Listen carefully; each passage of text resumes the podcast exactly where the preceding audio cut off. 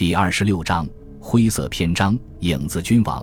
罗马尼亚人步步推进，威廉也步步后撤。赶在十一月九日罗马尼亚人入城之前，威廉的秘书爱德华拉里申科开车把威廉送出切尔诺夫侧。当时哈布斯堡君主国仍然存在，但当他们数天后抵达利沃夫时，哈布斯堡君主国就已不复存在。与此同时，德国境内爆发总罢工，德国皇帝并未从比利时返回德国，他的帝国已变成共和国，擅自签订了停战协定，开始准备和平谈判。在哈布斯堡君主国，各民族领导人接管地方行政机关。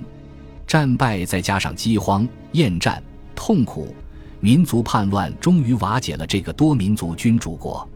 新兴民族国家在君主国领土内纷纷建立。在掌权八百年后，哈布斯堡王朝终于分崩离析。十一月十一日，卡尔交卸国务，隐居狩猎小屋。他退位的时候，身边已没有军队，甚至没有仪仗队。来自军事学院的士官生是他仅剩的卫队。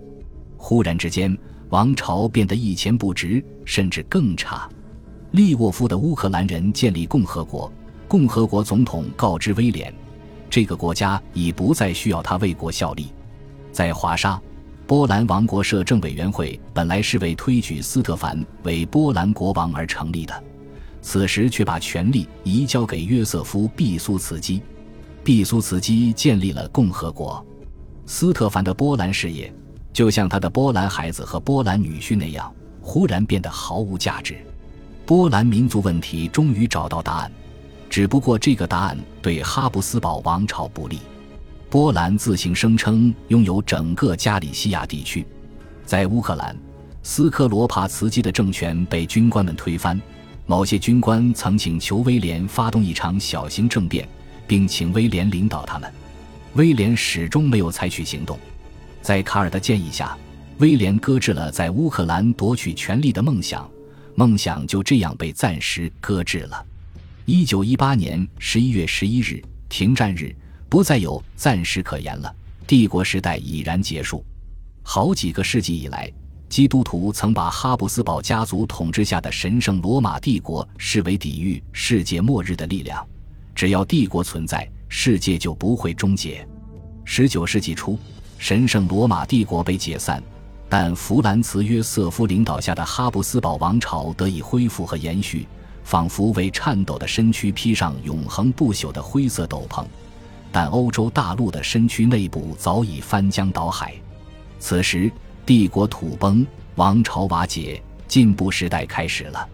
这是社会主义时代。人们坚信封建时代末期被压迫的阶级将会迎来新开始，这是民族的时代。人们坚信各民族将会从帝国压迫的黑暗过去走向国家独立的光明未来，这是自由的时代。人们坚信新的共和国将会创造条件，迎来欧洲乃至世界的持久和平。在中欧和东欧，国王的统治化为泡影，王位觊觎者四散逃离。斯特凡隐退到日维茨城堡，但城堡迅速被波兰共和国充公。斯科罗帕茨基伪装成照料伤病的医生，搭乘德国军用列车从乌克兰逃到德国。当波兰军队开入利沃夫时，威廉逃离这座城市，藏身于东加里西亚某座城镇的某座修道院，混迹于修士之间。永恒不朽的时代结束了。